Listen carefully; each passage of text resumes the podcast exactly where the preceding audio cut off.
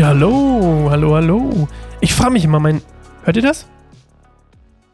Mein Stuhl knackt immer so und knatscht immer so. Und ich bin mir immer gar nicht sicher, ob ihr das hört oder nicht. Ähm, aber ja, müsst jetzt durch. Ist ja jetzt eh schon so spät. Besser als die Folgen, die ich gemacht habe mit meinem äh, Laptop-Mikrofon. Das war grausam. ich habe mir die nochmal angehört und gedacht, oh Gott, oh Gott, hoffentlich hat es überhaupt jemand angehört oder jemand doch. Vielleicht habt ihr es ja auch übersprungen und einfach selbst gelesen. Wir lesen heute wir erfahren heute mehr über das Schicksal von Abner und ihr habt es schon im Titel gelesen. Joab ermordet Abner, er nimmt also Rache und ähm, mal gucken, wie das funktioniert. Kurz darauf kehrte Joab mit Davids Männern von einem Streifzug zurück. Sie hatten reiche Beute gemacht. Abner befand sich zu diesem Zeitpunkt nicht mehr bei David in Hebron. Dieser hatte ihn verabschiedet und war unbehelligt fortgegangen. Als nun Joab mit dem ganzen Heer, das bei ihm war, ankam, berichtete man ihm, Abner, der Sohn Neas, ist zum König gekommen und der hat ihn unbehelligt wieder ziehen lassen. Da eilte Joab zum König. Was hast du getan? fragte er.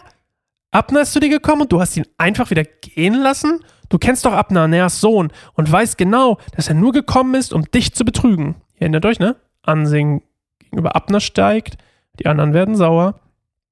Er will dich ausspielen und deine Pläne in Erfahrung bringen. Dann verließ Joab David und schickte Boten hinter Abner her. Sie sollten ihn bei der Zisterne von Sira ein. Sie holten ihn bei der Zisterne von Sira ein und brachten ihn zurück.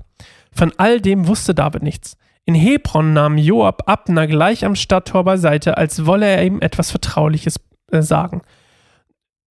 Als wolle er etwas Vertrauliches mit ihm besprechen. Doch dort stieß er Abner einen Dolch in den Bauch sodass er starb. Joab tötete Abner aus Rache, weil dieser seinen Bruder Asael getötet hatte. Als David davon erfuhr, sagte er, ich schwöre beim Herrn, dass mich und mein Königtum keine Schuld trifft an diesem Verbrechen gegen Abner, der Sohn Neas. Joab und seine Familie tragen dafür die Verantwortung. So soll es unter seinen Nachkommen immer welche geben, die offene Geschwüre oder Aussatz haben, an Krücken gehen durch das Schwert sterben oder Na um Nahrung betteln. So töteten Joab und sein Bruder Abishai Abner, weil Abner in der Schlacht bei Gibeon ihren Bruder Asel umgebracht hatte. Also die Rache, auf die Rache antwortet, die erstmal sehr heimtückisch ist übrigens, David mit einem Fluch.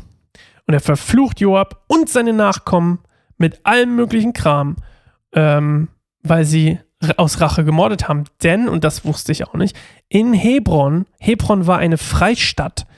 Und in dieser Freistadt ist ein Rachemord verboten. Das habe ich gelesen.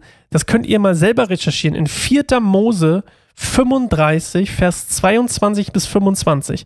4. Mose 35, 22 bis 25. David war sowieso kein Freund davon, in irgendeiner Art und Weise äh, Abner umzubringen. Auch nicht aus Rache, auch nicht, vor allem nicht heimtückische, was auch immer. Aber dieser Rachemord ist quasi in der Freistadt Hebron absolut verboten und deswegen verflucht David ihn.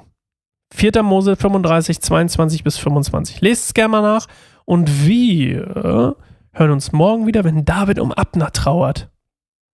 Spoiler. Bis dann. Ciao.